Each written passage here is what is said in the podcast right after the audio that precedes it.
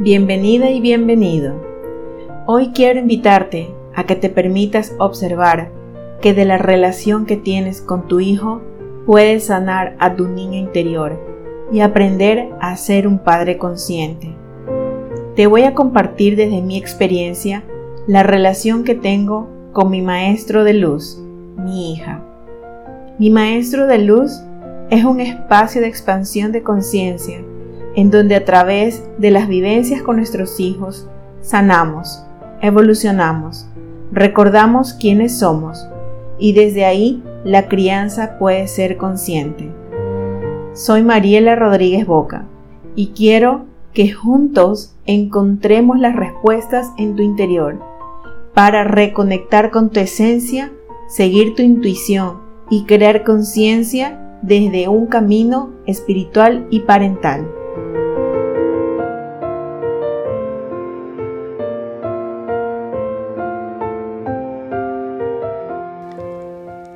En días pasados, en Instagram, publiqué un post acerca de la gran diferencia de cuando nosotros le preguntamos a nuestros hijos, ¿estás bien o te sientes bien? A lo mejor no has caído en cuenta que existe una diferencia entre ser y sentir. Cuando le sucede algo a nuestros hijos, generalmente recurrimos a ellos y le preguntamos, ¿estás bien? ¿Te hiciste daño? ¿Te caíste? ¿Cómo estás? Pero nos hemos olvidado de recurrir a sus sentimientos, a sus emociones en hacerles saber de que más allá del golpe o más allá de una caída o más allá de cualquier cosa externa, es importante revisar las emociones y es importante revisar esos sentimientos con los cuales están en ese momento conectando. Para mí, cambiar eso fue un poco complicado, porque generalmente tú le preguntas a la persona cuando la saludas es, ¿cómo estás? pero jamás le preguntas cómo te sientes hoy. Y esto me hizo caer en cuenta de que es un hábito que tenemos al ver a las personas.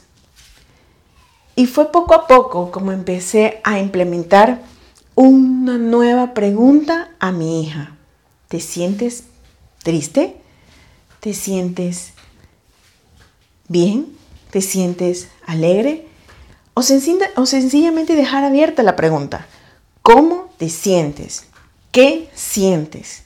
¿Dónde lo sientes? Porque si bien es cierto que puede ser que se haya caído, a lo mejor tuvo un golpe, también es cierto que a eso va asociado una emoción. Puede empezar a llorar o puede ponerse molesta. Y generalmente tendemos el golpe que se dio en la rodilla, el golpe que se dio en el bracito o el golpe, sencillamente el golpe. Pero ese golpe trajo un llanto, ese golpe trajo una emoción, ese golpe trajo un sentir. ¿Y en qué momento nosotras como madres, nosotros como padres, empezamos a atender esa emoción o ese sentimiento? Y hoy no te lo quiero contar para que empieces a, lo mejor a sentirte un poco culpable. No, todo lo contrario. Es para que empieces a caer en cuenta y empieces a observar, a observar conscientemente de que podemos estar al lado de nuestros hijos de muchas formas. Y una de ellas es ayudándoles a saber de que la emoción también es importante de que luego de que el chichón, el golpe pase, el hematoma se disuelva y ese morado a lo mejor que tuvo se vaya, ¿cómo se siente? O mejor aún, ¿cómo quiere sentirse? Porque recordemos que la parte emocional se puede escoger. Que si bien es cierto puede estar triste o llorosa o lloroso, también puede escoger sentirse de otra forma. Claro, esto no va a ocurrir de la noche a la mañana. Y tampoco va a ocurrir de que de repente, si se va golpeado, se cae, va a darse cuenta de que puede estar en otro estado de ánimo distinto al que automáticamente puede recurrir con un llanto.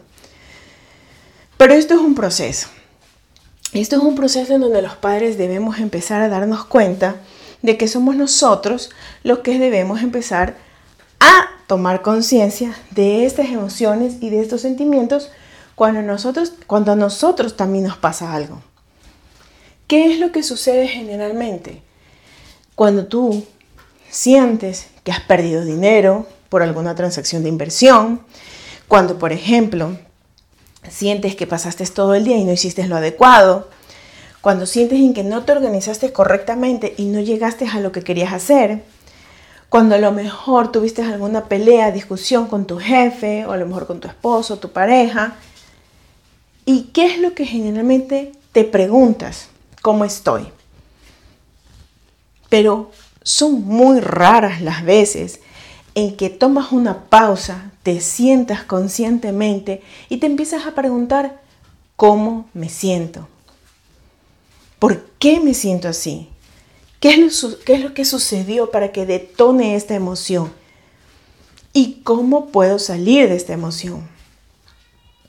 Entonces, el día de hoy quiero que tomes conciencia, que te armes de mucho valor y que te des cuenta de que no solamente somos y estamos en alguna particular situación, y también nuestros hijos, sino que también las sentimos. Y que ese sentir es muy importante que nosotros empecemos a darnos cuenta que tenemos todo el poder y toda la capacidad de empezar a escoger cómo queremos sentirnos. Y esto seguramente puede ser una tarea que te tome un poco de tiempo. Pero eso va a ser mucho menos preocupante versus a que no hagas nada al respecto. A lo mejor te puedes preocupar y decir, bueno, es que esto me toma mucho tiempo. Puede ser que sea un mes, un año o toda la vida. Pero a medida que lo empiezas a practicar, te vas a dejar de preocupar y te vas a empezar a ocupar a ocuparte de tus emociones, a ocuparte de tus sentimientos, a ocuparte de esa parte fundamental que a veces no nos damos cuenta está ahí y que es generalmente con la que nos quedamos todo el día. Ojo, el morado, el golpe, el chichón, desaparece, se atenúa, pero esa emoción muchas veces perdura más que el golpe, más que cualquier cosa que tú sientas físicamente.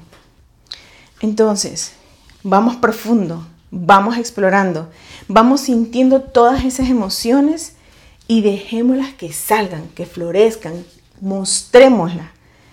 Pero eso sí, tengamos en cuenta que esas emociones están ahí no para lastimar a los demás, no para herir a los demás, sino para tomar conciencia de ellas, saber que están ahí y empezar a redireccionarlas hacia donde nosotros sabemos que queremos estar de forma consciente.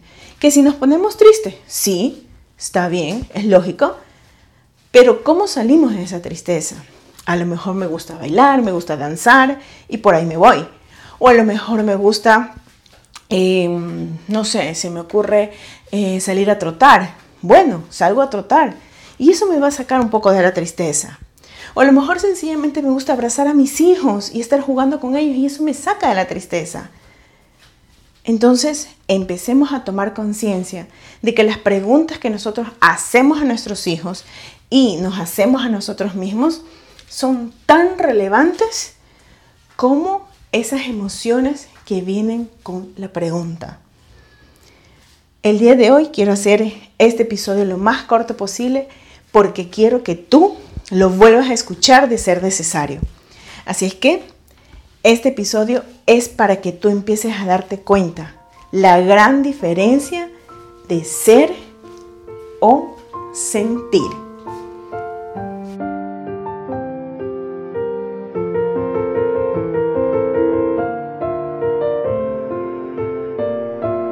Encuéntrame en Instagram como arroba padres holísticos, en Facebook como Padres Holísticos, todo unido y en minúscula.